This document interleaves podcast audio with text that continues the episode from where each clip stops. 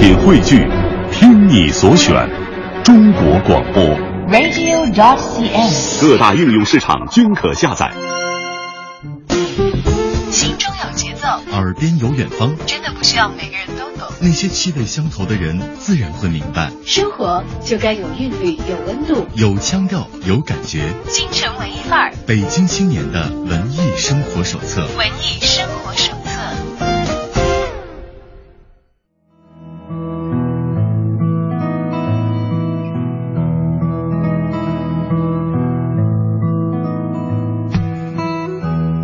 北京时间十五点零三分，欢迎继续京城文艺范儿走入我们今天的访谈板块。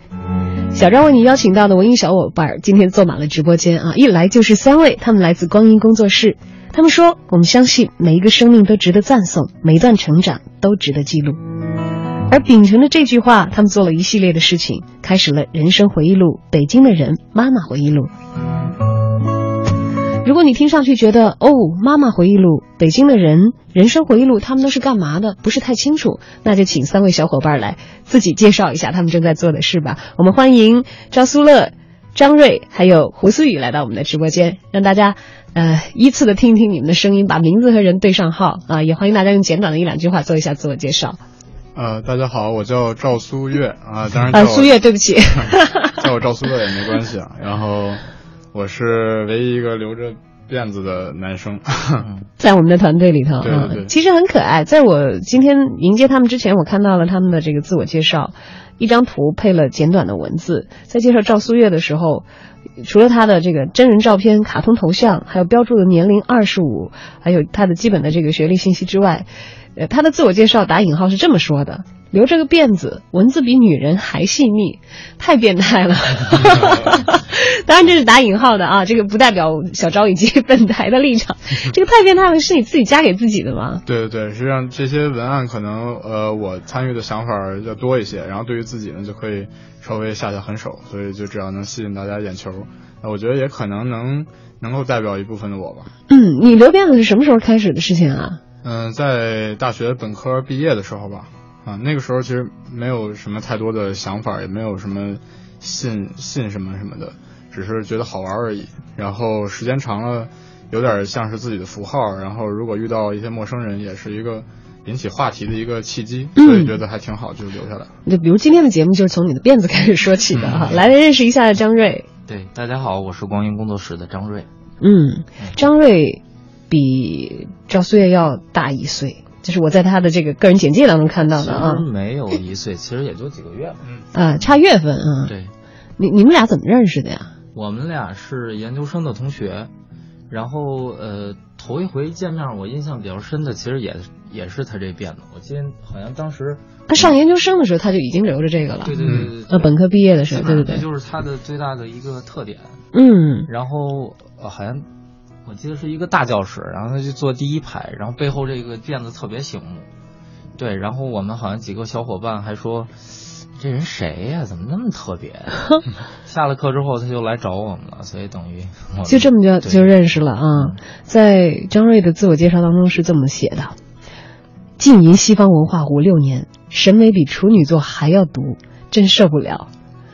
对，你是想黑处女座吗？因 为这是我写的，所以这是我的真实的心声。我觉得有的时候，确实我们在在审美上，哎呀，需要有很多，呃，昏天黑地的这个争执啊。他还非常一直非常坚持自己的看法，嗯，是比较挑剔的，但这方面很严苛。至少在我看来是。嗯，对，其实我本身是摩羯座，你 本身是摩羯座啊。好，我们明白了，摩羯座原来是一个比处女座还要毒的，星座。在对细节上也确实呃要求比较多。嗯，要求到极致。你们在研究生阶段是同学，那个时候是在哪儿？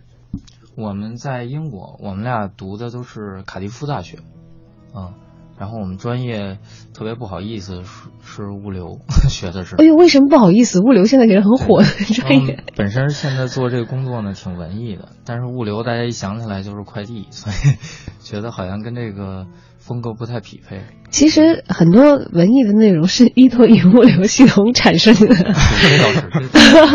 这个还真是是吧？啊，要不然可能很多很多文艺的元素到达不了这个有这个需求的人的手里头。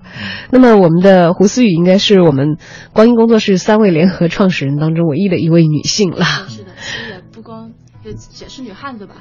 就是大家好，我是光阴工作室的胡思雨。嗯，胡思雨是在美国留学的，是跟他俩都不一样，离得还挺远。对，我们算过最最远的时候相差十多万公里吧，但是就是很多机缘巧合，回来以后我们又都认识了，也都是一样的人。是回来以后你们三个才有交集的是吗？是是，都完成了学业，都回到本国来工作了。我们在胡思雨的简介里看到一句特别牛的话，说在和奥巴马握过手之后，采访名人政要还有什么意思？再见了 CCTV。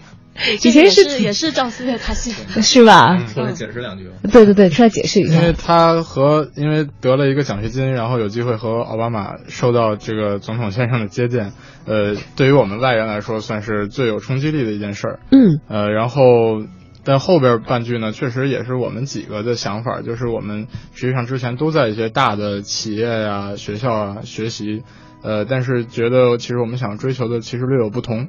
所以就把这个再见 CCTV 作为一个隐喻放在这儿。嗯，而放在这儿其实也有一个明显的对比在这儿。我们所做的事情其实可能，呃，在别的人看来也是展示这个呃不为人知的陌生的人的故事，让他们的故事变得熟悉。好像常规的媒体、大的媒体也这么做，但是我们做的路子和方法呈现的内容可能是完全不一样的。嗯。当然了，大的媒体可能锁定重大的事件，锁定政要、知名的人物，锁定那些好像意图改变世界并且正在改变着世界的人们。但是谁又能说世界不是被那些一个个平凡的个体所改变的呢？今天早上我们三个还聊，就是说，呃，我们觉得我我们自己在做的这个记录，我们称之为非事件性记录。嗯，就是像您说的，就是呃，像。那些新闻媒体啊，他们追的其实都是热点新闻，但是我们看到的是日常生活里头那些我们觉得依然虽然普通，但是依然很精彩的那些东西，所以我们称之为我们现在做这事儿叫非事件性记录。哎，非事件性记录，而持续到二零一五年的今天呢，其实已经进行有一段时间了。二零一三年的七月。光阴工作室就开始了人生回忆录的项目，决心为普通人著书立传。而这个 idea 是从谁的脑子里先蹦出来的？呃，赵蕊。对，其实那天呢，嗯嗯，我们自己也开玩笑说说这个工作室是喝一场酒喝出来的，就是好像是一三年六七月份，反正那时候天儿正热着的时候，然后我就拎了一瓶酒，然后去找赵素月，然后在他们家阳台我们烧烤，然后喝了点酒，然后稍微微醺的时候。就是反正就天南海北什么都开始聊，怎么就聊到了我爷爷？然后我就说，其实我爷爷在我心里是一个小小的一个小遗憾，就是因为他在我的记忆里头，我爷爷一直是一个呃非常普通的一个北方农民的形象，然后甚至身子还有点佝偻，然后话也不多，跟我的交流也不多。但在我很小的时候，他就去世了。但是当我长大之后，当看了一些历史书啊，或者是积累一些其他的知识，然后偶然一天我看到他的履历表，里头有一些关键词蹦出来，比如说他参加过解放战争，然后朝鲜战争，闯过关东，等等这些关键词蹦出来的时候，是是让我很兴奋，就是我当然也是一种很大的遗憾。其实我很想跟他聊一聊，在他经历的这些事件里头，他看到的世界到底是什么样，但这个人已经不在了。然后后来转念一想，其实像我爷爷这样的人太多了，咱们大部分人都是普通人，但大部分人的经历都没有被记录下来，就随着逝世或者等等各种各样原因，这所有的人生经历就就流去了。嗯，对。然后我们就觉得，如果把这些普通人的记忆，但是他可能普通，但是依然很精彩，这些东西全都留下来，把它拼凑在一起，呃，把那些不同人看到同样的事事件。然后看到的不同角度拼凑在一起，那将会是一个非常美好也非常立体的一个画面。嗯，对。然后聊到这儿的时候呢，呃，当时酒喝的差不多了，然后当时在望京，然后前头是密密麻麻的那个居民楼，里头也是星星点点有那种灯光，就是当时那个画面好像也让自己倍儿感动。然后当下我们俩就决定。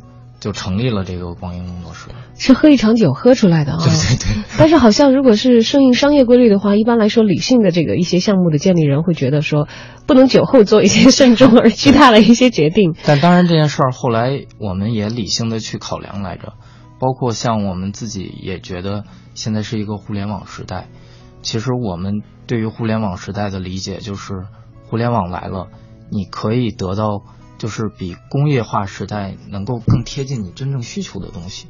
比如说像教育，咱们如果在工业化时代，那只能是去学校教材里头是什么你就学什么。嗯，但是互联网时代，你可能能去那种在线教育去学我真正想要学的，或者你得到的那些商品，现在有淘宝或者等等有各种各样的这种呃商家能够满足你真正的需求。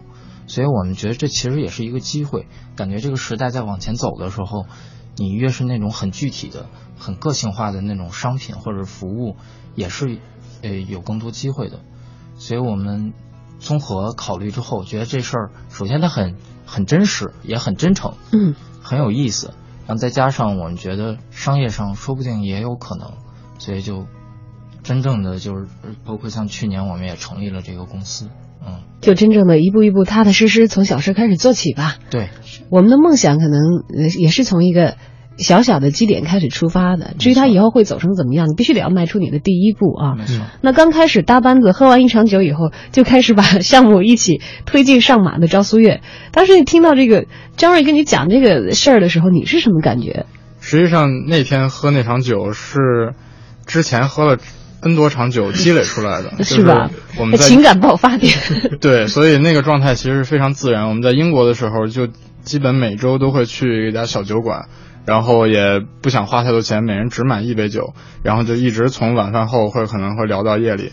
所以在那个阶段，实际上我们就聊了各种以前想过的、没有想过的话题，然后感觉人生的这宽度也也瞬间打开，至少在我们的大脑里已经打开，觉得实际上未来的人生有很多的可能性可以去尝试，都是可能的。然后，所以在回到国内之后，在现实中发现给我的选择还不是那么多，我们都略有不满在心里。所以在聊到那个这这件光阴工作室这个事业的时候。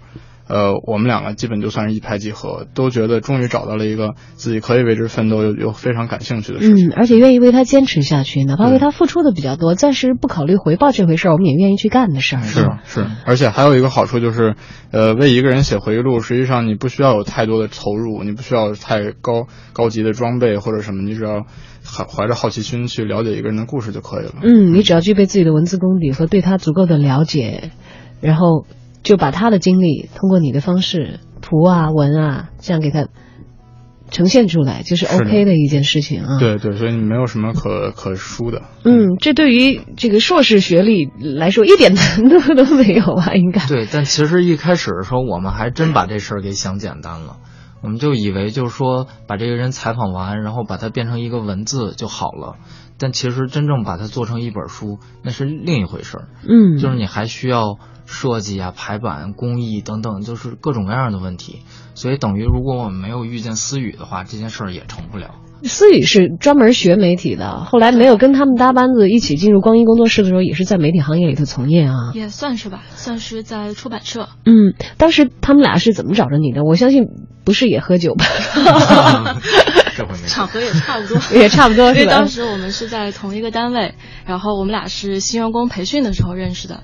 然后当时呢，张卫上来以后，不像别的男生跟女生搭讪，他上来以后就说：“我有个非常非常棒的想法，我想跟你聊一下。”然后紧接着他就说他想给普通人写回忆录，然后这个点呢一下就相当于把我点燃了，因为之前我在就是美国的时候也学的是新闻，然后当时呢是在一个社区报纸报纸实习，所以我们整个两年受到的教育都是普通人的新闻是特别特别值得记录的，所以他一旦跟我说了这个想法，我就说好，那我也加入你们了，可以。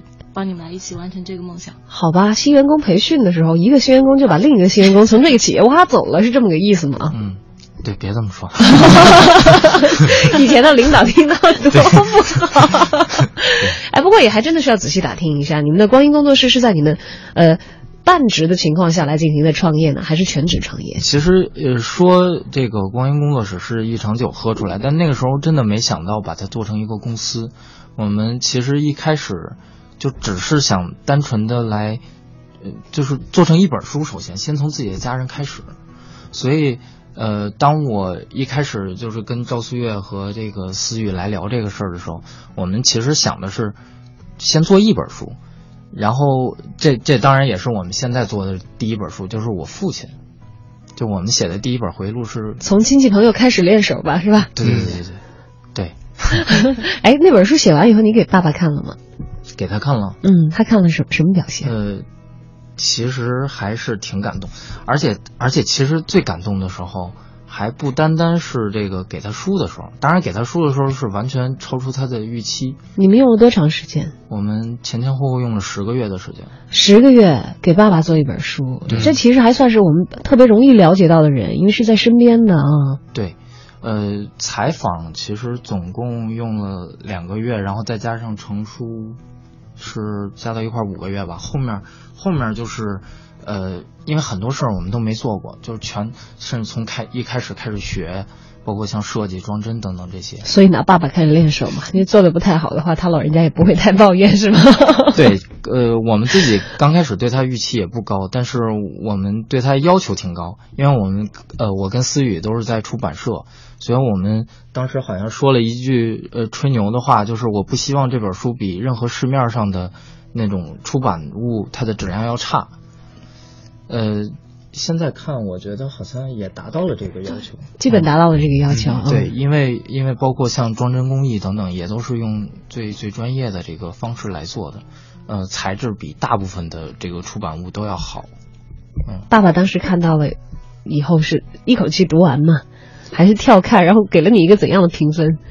呃，我觉得应该是给了个九十分儿类似的。反正，他是当时写了一封感谢信，是吗？嗯，对，就是父亲以感谢信的形式来感谢你们。对，亲笔写了一封感谢信。有没有裱起来挂在工作室的墙上？我们把它对，我们把它放在一个，我因为我们做这事儿是有点像记录历史嘛，嗯，我们也把这个光阴工作室也当做我们的一个实验项目，所以与这些相关的，我们觉得将来有可能会成为文物的东西，我们也都存起来了，所以这个就放在那个档案里头。嗯，珍藏起来。有机会的话，那办公室足够大，然后环境足够好的时候，要把爸爸的真迹裱起来，对，挂在墙上，是我们光阴工作室所完成的第一个普通人的传记。嗯，接下来啊，不行，我们要到放歌的时间了，不能一次性的给大家讲完，一起来分享一首范玮琪的《最初的梦想》。我们来看一看，当光阴工作室的梦想起步之后，离开了家人的支持，真正的要面对那些我们陌生的人了，开始收集故事的时候，我们面前的三位小伙伴又遇到了怎样的故事？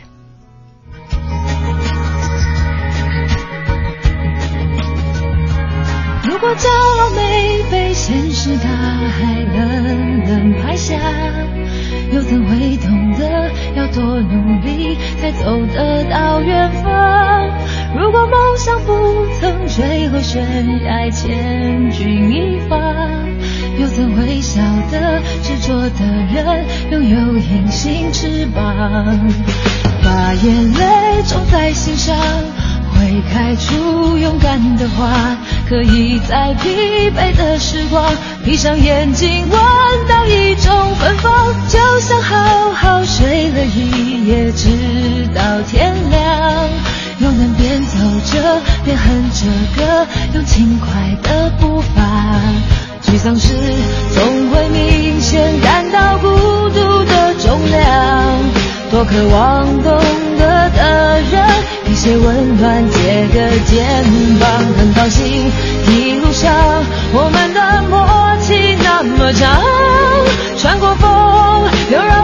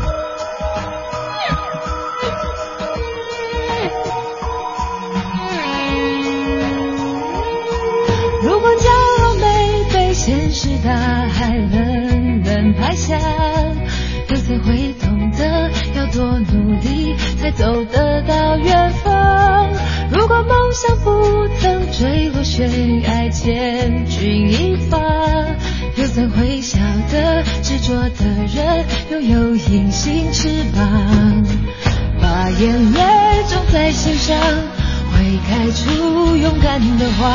可以在疲惫的时光，闭上眼睛闻到一种芬芳，就像好好睡了一夜，直到天亮。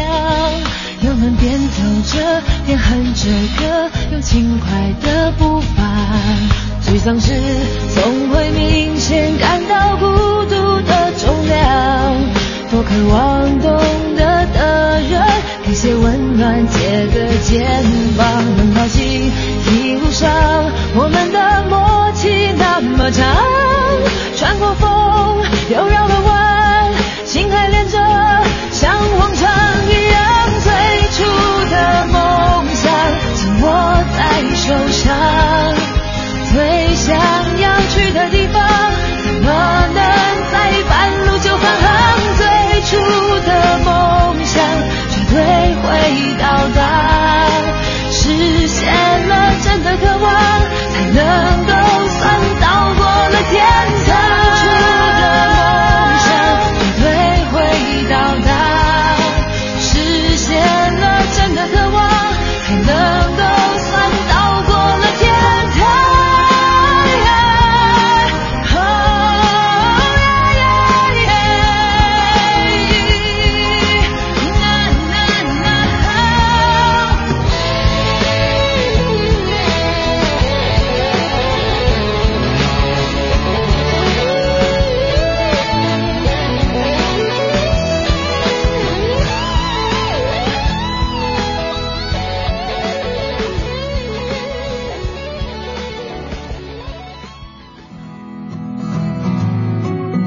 光阴工作室最初的梦想就这样上路了，完成了一个给爸爸的回忆录，在爸爸那里得到了高分评价，还收获了一个表扬信啊。嗯从此呢，进入了我们光阴工作室起步的这个卷宗，放在非常珍贵的一个位置。哎，那会儿用了那么长的周期来完成这样的一个工作啊，呃我相信其实，在心理上也得到了一个很大的鼓舞。嗯，当时的状态有没有因此而发生一些改变？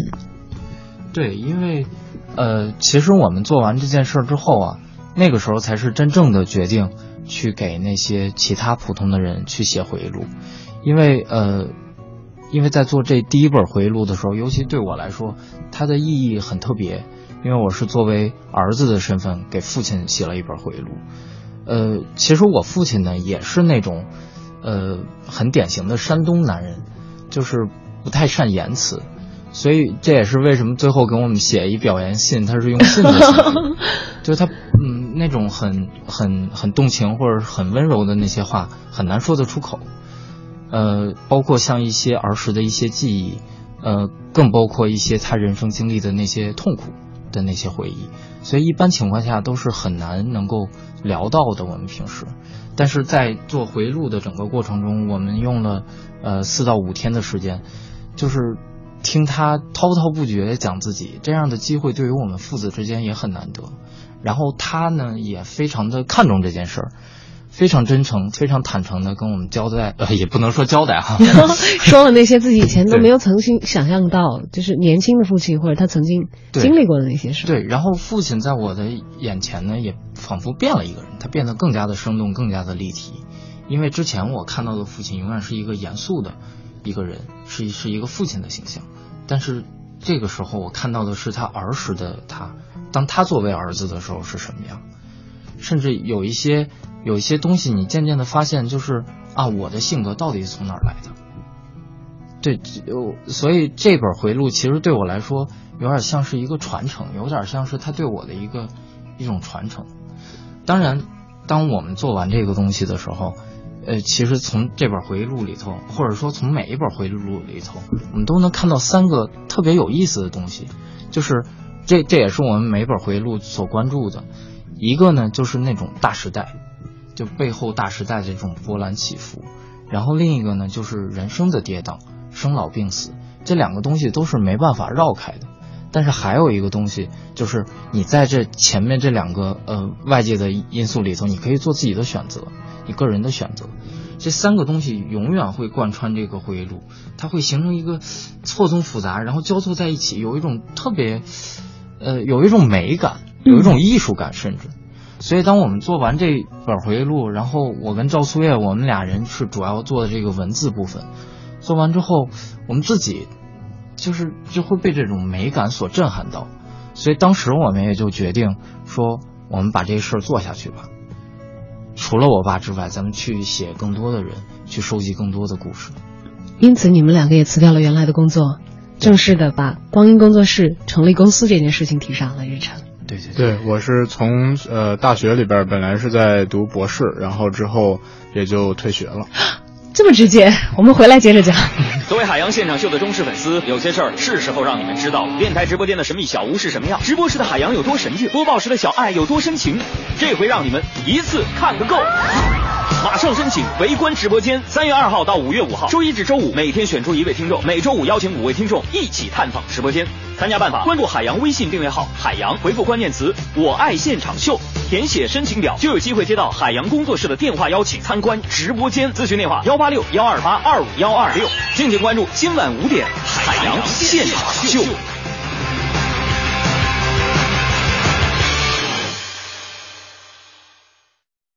晕车、晕船、晕机就用菲赛乐盐酸苯环壬酯片，菲赛乐少嗜睡更安心。国药准字 H 幺零九七零零八三，青光眼患者或对本品过敏患者禁用，请按药品说明书或药师指导下购买和使用。晕车当然菲赛乐华素制药。全程扫描交通路况。这时段欢迎通过中央人民广播电台文艺之声来了解最新的路况信息。目前呢，南苑路三四环之间的南北双向有车辆断续出现了排队的情况，建议大家绕行相邻的马家堡东路还有怀房路一线来行驶。另外呢，北京的第二条仿古当当车的线路旅游观光车将于本月的十八号正式开通运营，普通票价十五元，IC 卡刷卡十元。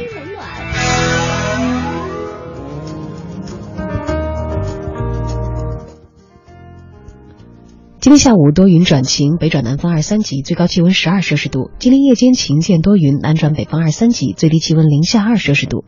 今天天安门广场的降旗时间是十八点十七分，明天早晨的升旗时间是六点三十分。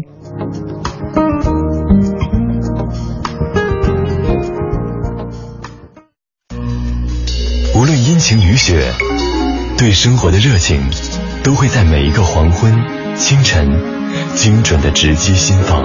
它轻快的经过，舞步轻盈，让你不得不心生欣喜，让你不得不心生欣喜，爱到死心塌地，爱到死心塌地。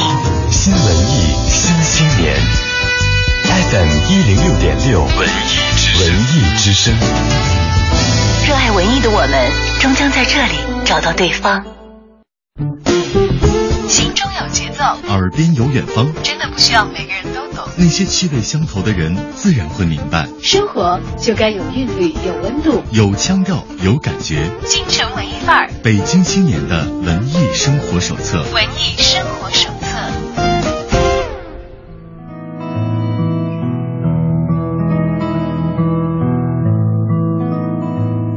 我想，当你的人生经历了激荡，你是不是也有时刻会停下来沉思，觉得如果有一天我有机会把自己的一生写成一本书？我知道我身边很多人都动过这个念头，却极少有人动过笔。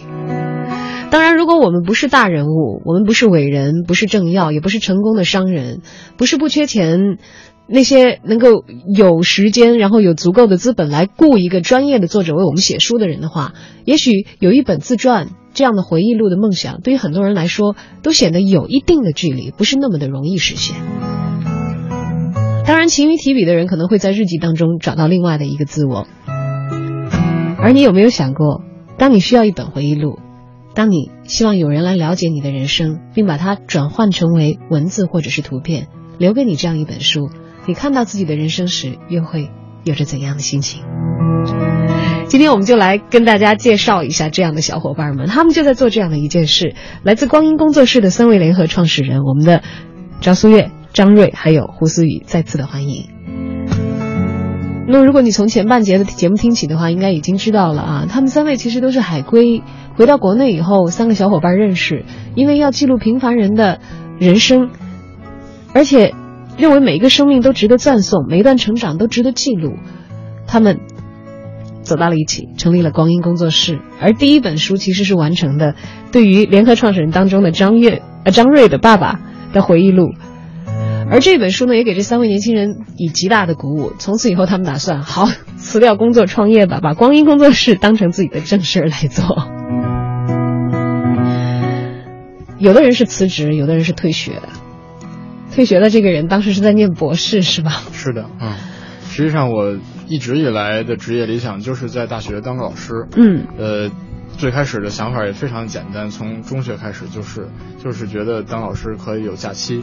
然后生活基本是比较自由，可以做一些自己想做的事儿，然后所以也就一路读到了博士。但是等真正离这个大学的岗位越来越近的时候，才发现其实它可能和我想象中的并不那么一样。呃，不管是平时的工作生活的状态，还是我想要做的研究，可能都并不完全能如我所愿。所以这个时候恰好又在和张瑞在进行这第一本回忆录的创作。所以就等于有两股力量在在在撕扯我，你到底要往哪边去呢？是的，一个就是我这么多年在学的物流管理，一个就是我所谓我的梦想。然后直到有一刻，就是我的导师叫我后天去见他汇报一下工作，然后实际上我之前没有做任何工作，完全在扑在回忆录上。这两天的时间，实际上我是可以做一些补救的。嗯，但到那一刻，我发现我真的什么都不想写了。就你的心已经不在那一块了，对，就感觉那一刻就梦想彻底把我从现实中给扯扯开了。我后来跟他们说，这就像是人离婚一样，就是你在激烈的争吵的时候，很难真正的就和他和一个人离婚了。但是恰恰是在某一时间，我可能就像所谓的说心死了，我再也不想再管这摊子事儿了。然后那一刻，你才能真真正的去把这个血给退掉。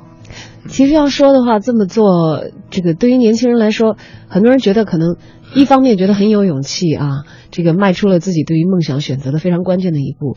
但是我觉得，相信有更多的人可能会说，念到博士不念了，疯了吧？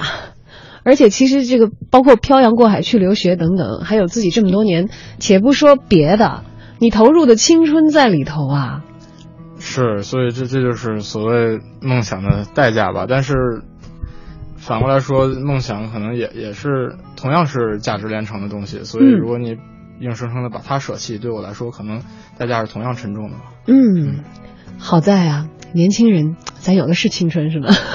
对，因为如果做了这样的一个选择以后，意味着你把你手里还仅有的所剩的青春投注到了你另外一份可以唤起你热情的工作当中来。其实换这样一个角度来想的话，一点都不亏的。首先，年轻不怕失败。如果我不去尝试的话，我怎么知道我能不能够做得成？还有，我不能够把我的青春再继续消耗在一个我的心已经不在它上面的一个事业了。那样对于自己的青春也是非常不负责任的一个浪费。谢谢你的理解，是吧？我给你找到了一套完整的说辞，是吧？当然，其实我觉得每个人的内心可能都会有这样的一股冲动，但是不一定是每个人都能够做的。还有，就像刚才你们所讲的，可能哦，投身到一个事情里去做了以后，发现。他也许不像自己当时想象的时候的那么容易，就像第一本给爸爸写的回忆录，这还是身边特别熟悉的人。采访花了好几个月的时间，完成后期的一些制作又花了好几个月的时间，前前后后十个月的时间才完成了一个作品。这个如果作为生产的话，其实这个效率应该是非常低的，但作为研发的话，这个时间成本应该是完全的值得啊。那么做完爸爸的回忆录之后，我们紧接着做了北京的人这个项目。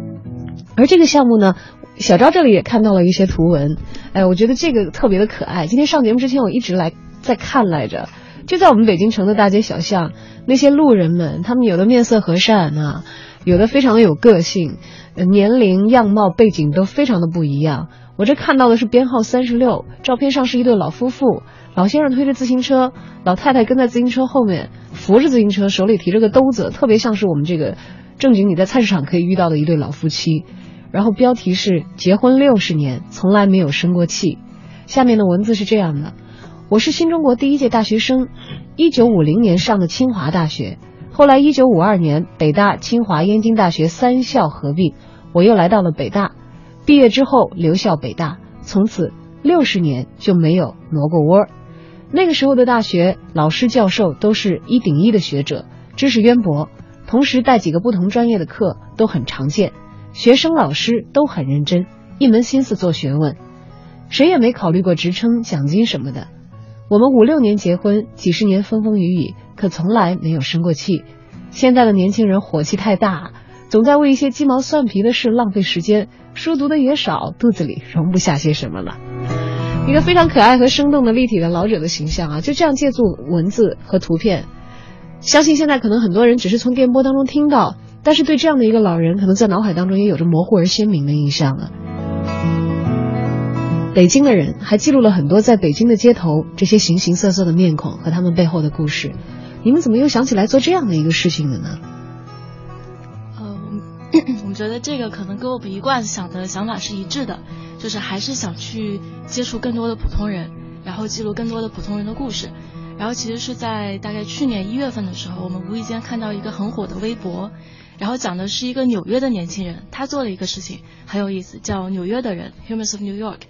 然后他就是在纽约的街头随机记录所有他碰见的人，不带选择的，可能就是他会走上前拦下你，然后给你拍一张照，然后聊几句，然后把这样的对话记录下来。然后我们当时是在网上看到他做的这个项目，觉得特别特别的感人，特别特别的有震撼。然后我们心想，北京也是一个大城市，有两千多万人，但其实我们跟这个城市接触的很有限。就如果我们只是上班下班，但就是与你擦肩而过的人，你从来都不知道他们有什么样的故事。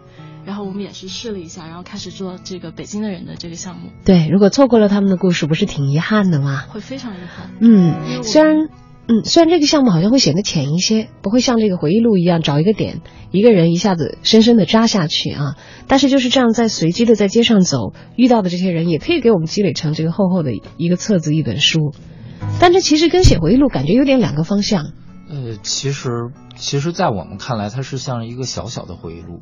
就是当我们做完第一本回忆录的时候，我们心里有一个非常明确的一个信念，就是当一个人你看上去他很普通的时候，不代表他背后没有精彩的故事。就是每个人经历了这些时代这呃这时代的这些事情之后，他背后他都会有自己的感悟，都会有自己的角度。所以，其实这对我们来说也是一个小小的尝试。可能回忆录更多的是关注过去，北京的人有点像是关注现在。嗯，我们希望在大街上采访这一个一个的这个普通的人，能把它拼凑出来一个也相对更加立体的当今的北京。嗯，在每个人眼中所看到的也是不一样的。而我们在这个北京的人的图片当中，不仅仅看到那些年事已高的人，还有很多年轻人的面孔，甚至还有一些老外的面孔啊。当然，这个，呃。这个特别类似于我们这个媒体的记者平时所做的一个事情，叫街访、街边的采访啊。但是我就想起今年过年的时候啊，我们一个记者朋友在朋友圈里头就发了一张图，那图上全部是字儿，说你哪个台的呀？哦，你们那儿谁谁谁我认识。说这个问题就不要问我了吧？你哪个单位的呀？对不起，对不起，我不接受采访。说啊，要不你这问题你你问那谁谁谁吧。其实要让陌生人能够向你敞开心扉去讲自己的事情，甚至有一些是很对他来说很重大或者是很私密的事情，真的相当的有一定的难度哎，我觉得，因为我天天坐在这儿，我也会面对不一样的嘉宾。其实我个人来觉得最难的一点就是让你你所面对的人，他愿意掏出心窝子给你讲那些你最想要得到的一些内容。你们是怎么做到的？因为我觉得，尤其陌生人的话，像你们又是随机的在街上去。遇到的这些人，我相信人都会有防备心理，但这个壁垒怎么样去打破它呢？其实一开始我们想的也会特别特别的难，一个陌生人他怎么会对我们敞开心扉？但当你真正做的时候，你会觉得这个比想象中的一大部分呃不，或者说有一部分人，他其实很愿意想要跟你分享，而且分享的就是他内心很真实的一些想法，呃。对，但其实对我们来说，这个事儿也确实挺有难度，因为我们内心深处自己也觉得是一个内向的人。每次现在做了已经三百多期了，呃，一年多，然后每次上街其实都得鼓足勇气，要给自己打打气，都给自己打打气。然后我们甚至自己还还打趣说，这事儿有点像外出捕鱼，嗯，你不知道这今天这个收成到底怎么样。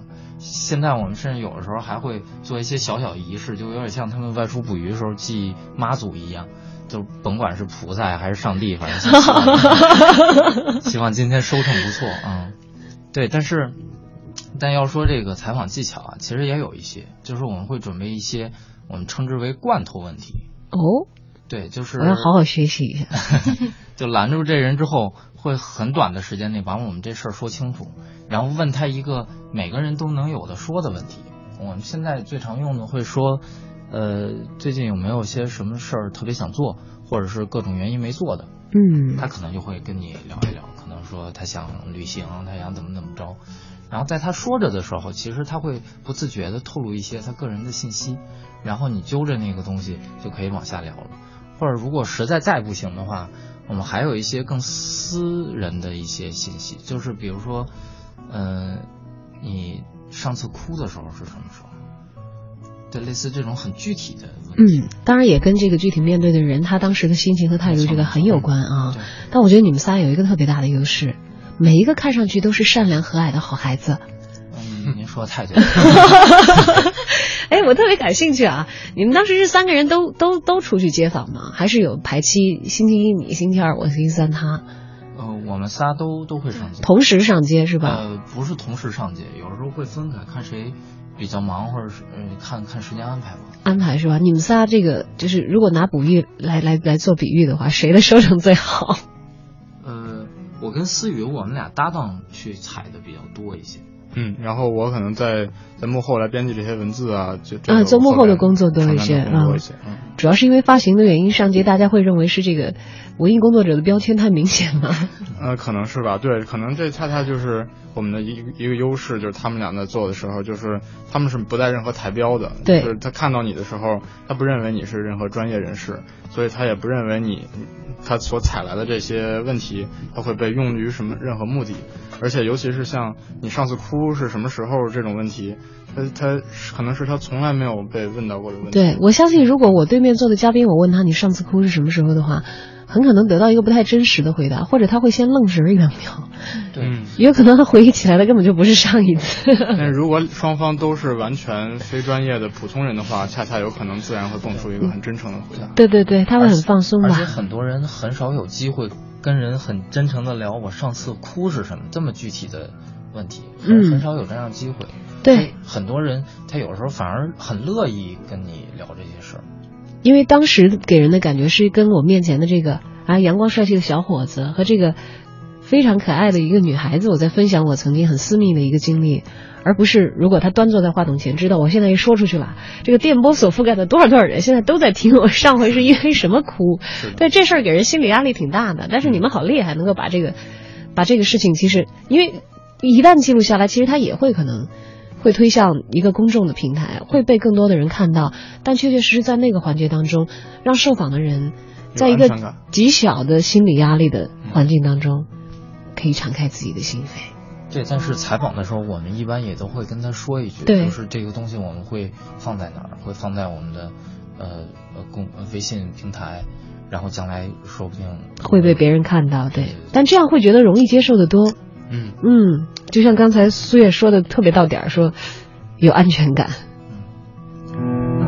那么在这样具备安全感的情况之下，我们都收集到了一些怎样的故事呢？你们仨都是北京人吗？不是只有我是北京人，只有苏叶自己是北京人。对，张瑞是山东人，思雨是安徽人。嗯，在你们采访的这个对象当中，我相信也不是太多的，都应该有相当一部分是北京人啊。我不知道这个占比例占到怎样？这个我们也不大清楚，但是就是经常会我们会介绍说我们这个项目叫北京的人，然后。他们第一反应会说：“我不是哪哪哪儿的。”然后我们就会再再向他解释一下，就无论您是哪的人，只要您在北京，只要这一刻您被我们拦下来了，我们就很希望跟您聊聊天，然后给您拍一张照。嗯，在这个过程当中，给你们留下印象最深刻的人都有哪些？因为我在我在这儿刚才看北京的人的时候，其实很多人我都觉得非常的吸引我。正在吹口琴的老大爷，带着骑行帽骑自行车的人，还有。这个跟孙子一起入画的老太太，还有外国的青年等等等等。嗯，说到外国青年，其实我们有一个特别特别棒的例子，就是一开始也激励我们一定要做这件事的例子。就当时我们是在一个大中午，然后在中关村那边采访，然后就远处就看见一个外国的青年就独自一个人坐在小花园的板凳上，然后因为也许是因为他戴着一个耳环，然后就吸引了我们的注意，然后我们就决定想去跟他聊一聊。结果他是一个，就是我们看到他的表情非常非常的忧伤，但是我们还是问了一个就是能打开话题的问题，那就是呃你是外国人，你为什么要来中国？结果他告诉我们的答案非常非常的让我们震惊，他说是为了爱。然后我们很自然就问他，那你是为了一个中国女孩来的吗？他说不是，他说是一个中国男孩。然后紧接着他就告诉我们一个非常非常心碎的一个故事，就是他跟这个男孩一块儿在中国，然后后来因为种种原因他们不幸分开了，然后在就是当然整个过程也比较私密，然后也很非常非常的真诚。然后在最后呢，我们就问了他一个问题，然后说，呃，那你还相信爱情吗？结果这个青年告诉我们说，他不相信爱情了，但是他会更相信朋友之间的爱情，父母之间的爱情。哇哦，这个故事好随机遇到，但是真的很动人。对，所以这就是我刚才说的，就是有很多人，他好像就就，所以有的时候我上街采访，有时候总感觉像小的时候玩的那个游戏《模拟人生》。嗯，就是你走在大街上，每个人脑袋上面都带着一个小标。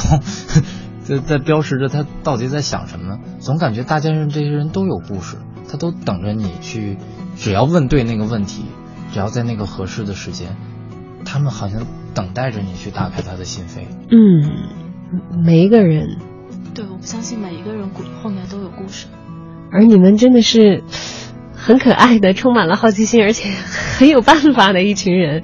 哎，后来有被你们采访到的人看到你们的。北京的人摄影展当中的这些呈现的吗？他们有来到这个你们所展示的空间里，遇到自己曾经在画面当中的那个状态之后，再给你们反馈的吗？呃，有一个，其实当然他没有到那个展览的现场，然后他是呃我们去年采的，当时他是刚刚当父亲，然后我们就问他为什么刚当父亲以后有什么感觉，然后希望给孩子怎样的教育，然后他是一个基督徒。然后他说：“我希望我的小 baby 来到这个世界上，我最希望教给他的就是爱。我希望他是爱周围的人，爱他周围的这些花花草草。然后现在也过了一年了嘛，然后其实我们刚才也联系过，然后他又把我们这个东西翻出来，然后发到自己朋友圈上，然后说非常感谢我们给他做了当时的那个记录。然后现在小宝宝也是非常的健康成长。嗯，小宝宝没有说到重点。嗯，快快快，补充补充。嗯，在我们工作室成立的时候是需要拍一组呃稍微专业一点的宣传照的，然后当时就了，因为了解到他的职业是摄影师，所以就完全冒着试试看的心态想联系一下。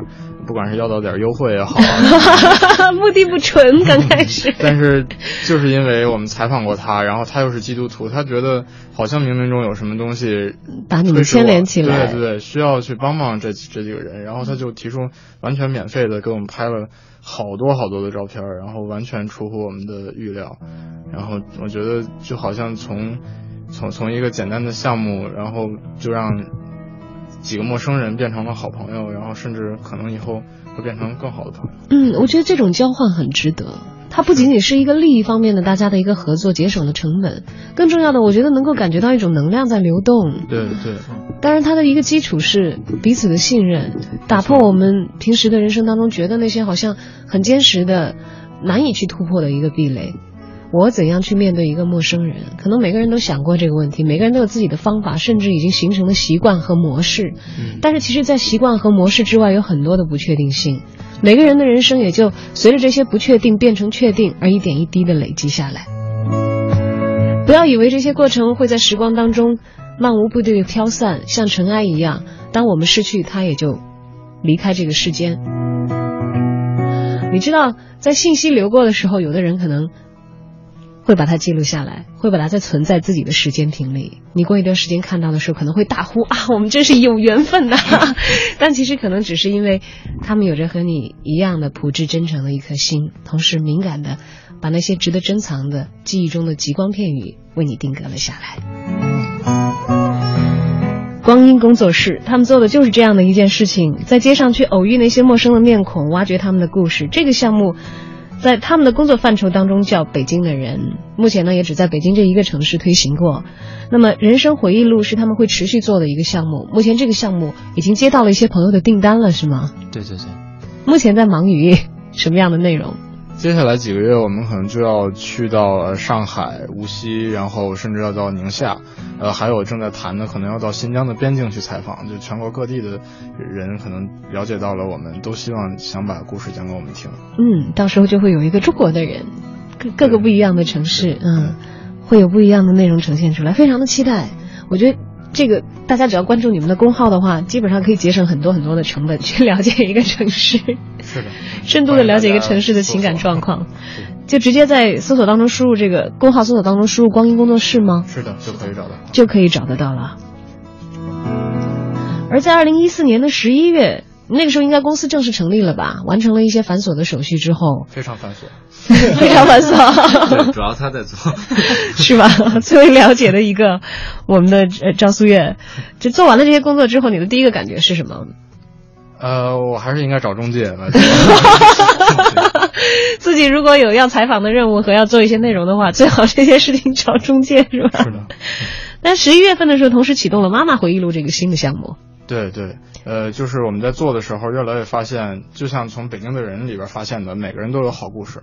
然后，尤其对于妈妈来说，可能更是这样，因为如果单纯从照片呃，视频来来记录妈妈的话，可能不是一个女性，呃，外形最最好的这个呃时期。嗯。对，但是这恰恰是他们生理心理变化最为强烈、感受最为深刻的一个一个是是一个一个时阶段，所以我们就觉得文字可能是呃最适合为妈妈进行记录他们的故事。实际上，现在呃，所有人都有太多的记录生活的手段，不管用手机啊，还是什么，随时都可以记录文字、记录照片。但是我们觉得，只有有一定篇幅的文字，才能记录好一个好故事，然后同时记录下他们的感受。所以我觉得这也就是我们存在的价值。嗯，大家会在朋友圈、会在微博当中留下自己记忆生活的碎片，而这个碎片如果被有心的人连缀起来，可能就像寻找到生命当中的一颗一颗的珍珠，把它们穿成一个链子，你才可以佩戴，是一样的道理。光阴工作室，只要时光还在向前流动，他们也就还会持续的在记录着。但是只有三个人的话，这么多事儿忙得过来吗？你的声音一下变了，又想到了非常现实的问题 替你们着急。其实，其实现在还真是我们现在目前最大的一个呃一个困难吧，或者说问题，就是呃肯定很多人创业的时候，其实为了就是说自由，就更加的自由。但是当你真正创业之后，你会发现还是有很大的困难，也不是那么的自由。因为我们现在遇见最大的问题就是工作和和生活很难分得开。嗯，因为你之前朝九晚五的时候，工作和生活是非常明确的，是分得很开的。但现在，因为我们的朋友也不多，社交圈就这样，然后呃很难说聊呃在你社交的过程中完全不聊工作，聊着聊着就会聊到工作室的事儿，所以感觉现在恨不得一天二十四小时都在工作，就是嗯。对，所以所以像您说的这个时间，现在还真是一个挺大的问题。那如果有更多的小伙伴加入的话，是不是这个问题会得到缓解？当然当然，所以我们也希望有更多的小伙伴。呃，如果喜欢我们做这事儿，觉得也挺有意思的话，欢迎加入我们。好的，那么加入的情况也继续关注光阴工作室的微信公众账号就可以了啊。对，所有的留言我都会一一回复的。嗯，在这里，这是联合创始人之一的赵苏月的这个郑重承诺。好，今天时间关系，还剩下最后的十七秒了，呃，没有更多的话，也祝福我们的光阴工作室能够为我们捕捉更多接下来真诚的、感人的、有价值、有意义的那些平凡人的。珍贵的生命光阴，谢谢你们，谢谢，再见。